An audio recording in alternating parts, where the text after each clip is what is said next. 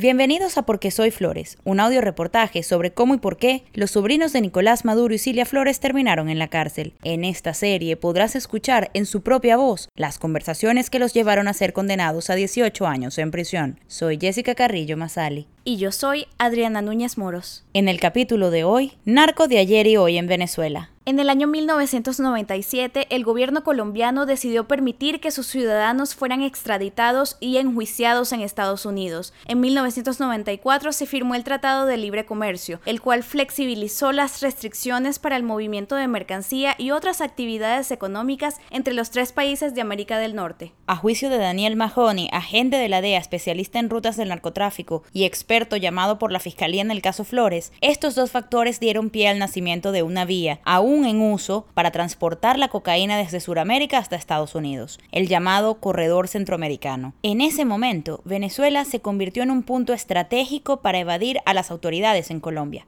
El tema es que acá había muchas personas trabajando, todos los grandes de, bueno, también lo sabe, todos los grandes de allá de Colombia se vinieron para Venezuela. Pero aquí había dos corrientes muy grandes y muy poderosas, que era el cartel de los soles, que lo debe haber escuchado, el cartel de los soles y por otro lado la gente del gobierno, que eran unos ejecutivos del gobierno que habían estado trabajando.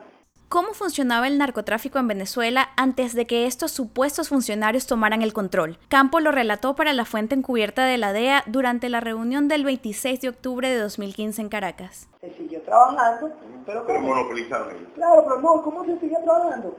Bueno, eh, Pepito Pérez hacía una vaca como entre cinco personas y mandaban 200 en maleta. Y los 200 eran de cinco personas. Y por maleta, por comercial.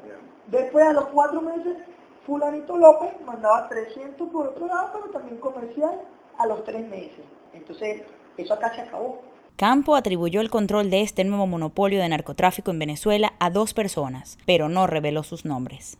Acá se acabó porque estas dos grandes personas acabaron con todo aquel que estuviese trabajando. ¿Y siguen, y siguen controlando ellos eso? Sí, ellos siguen controlando acá. Durante la sesión del 9 de noviembre de 2016 del juicio contra los sobrinos Flores, el agente Mahoney testificó que el 80% de la cocaína que se moviliza por el corredor centroamericano lo hace por vía marítima, el resto por tierra o aviones ligeros. Los aeropuertos también, porque de México estaban, estaban llegando al DF, al aeropuerto del DF. Todos los días estaban llegando maletas en carga seca y en maletas hay dos formas. Y estaban llegando maleteros y maleteros saliendo de Honduras, de aquí de Venezuela. No más que la subida sí, sí costaba muy cara, costaba cuatro, cuatro casi mil, cuatro, cinco mil cuatro, dólares. Ah, por, bueno, por kilo, kilo, kilo. Entonces, el problema es que de repente, eh, eh, y estamos sabiendo que los roban contra Era más, era más rentable ser montador que ser comerciante. que ser comerciante. ¿Por qué? Te ganas 5 mil, Entonces, aparece, ¿qué es le lo levanta la La ventaja de contar con aviones es la capacidad de recorrer largas distancias velozmente. La desventaja, los radares instalados en el territorio colombiano hasta cerca de la costa de Nicaragua, de acuerdo con Mahoney. El agente de la DEA explicó que si los aviones provienen del área de Colombia, despegan desde Apure, estado del suroeste de Venezuela, bordean los controles colombianos y se dirigen hacia Centroamérica, especialmente a Honduras y Guatemala. Los sobrinos Flores confiaban en que contar con un vuelo blanco, a saber, con todo el papeleo en regla y tener acceso ilimitado al aeropuerto de Maiquetía, les evitaría este tipo de problemas.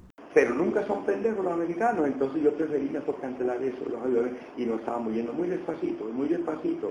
Pero ¿por, por qué? Porque estábamos aviones negros, saliendo de Colombia, y yendo de Colombia a mí no me gustaba.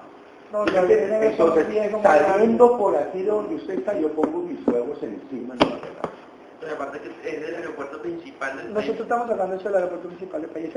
Al ser cuestionado por la defensa de los Flores, el agente de la DEA declaró que solo 40% de la cocaína que sale de Venezuela tiene como destino final Estados Unidos. Sin embargo, aseguró que 80% de la que viaja por el corredor centroamericano termina en suelo estadounidense. Y en el próximo capítulo, el Ferrari, el Rolex y los 10 milloncitos. Oye a los Flores ostentar de sus riquezas. Si quieres ver y escuchar las evidencias mencionadas en este audio, visita porquesoyflores.com o suscríbete a nuestro canal de Telegram arroba porque soy Flores.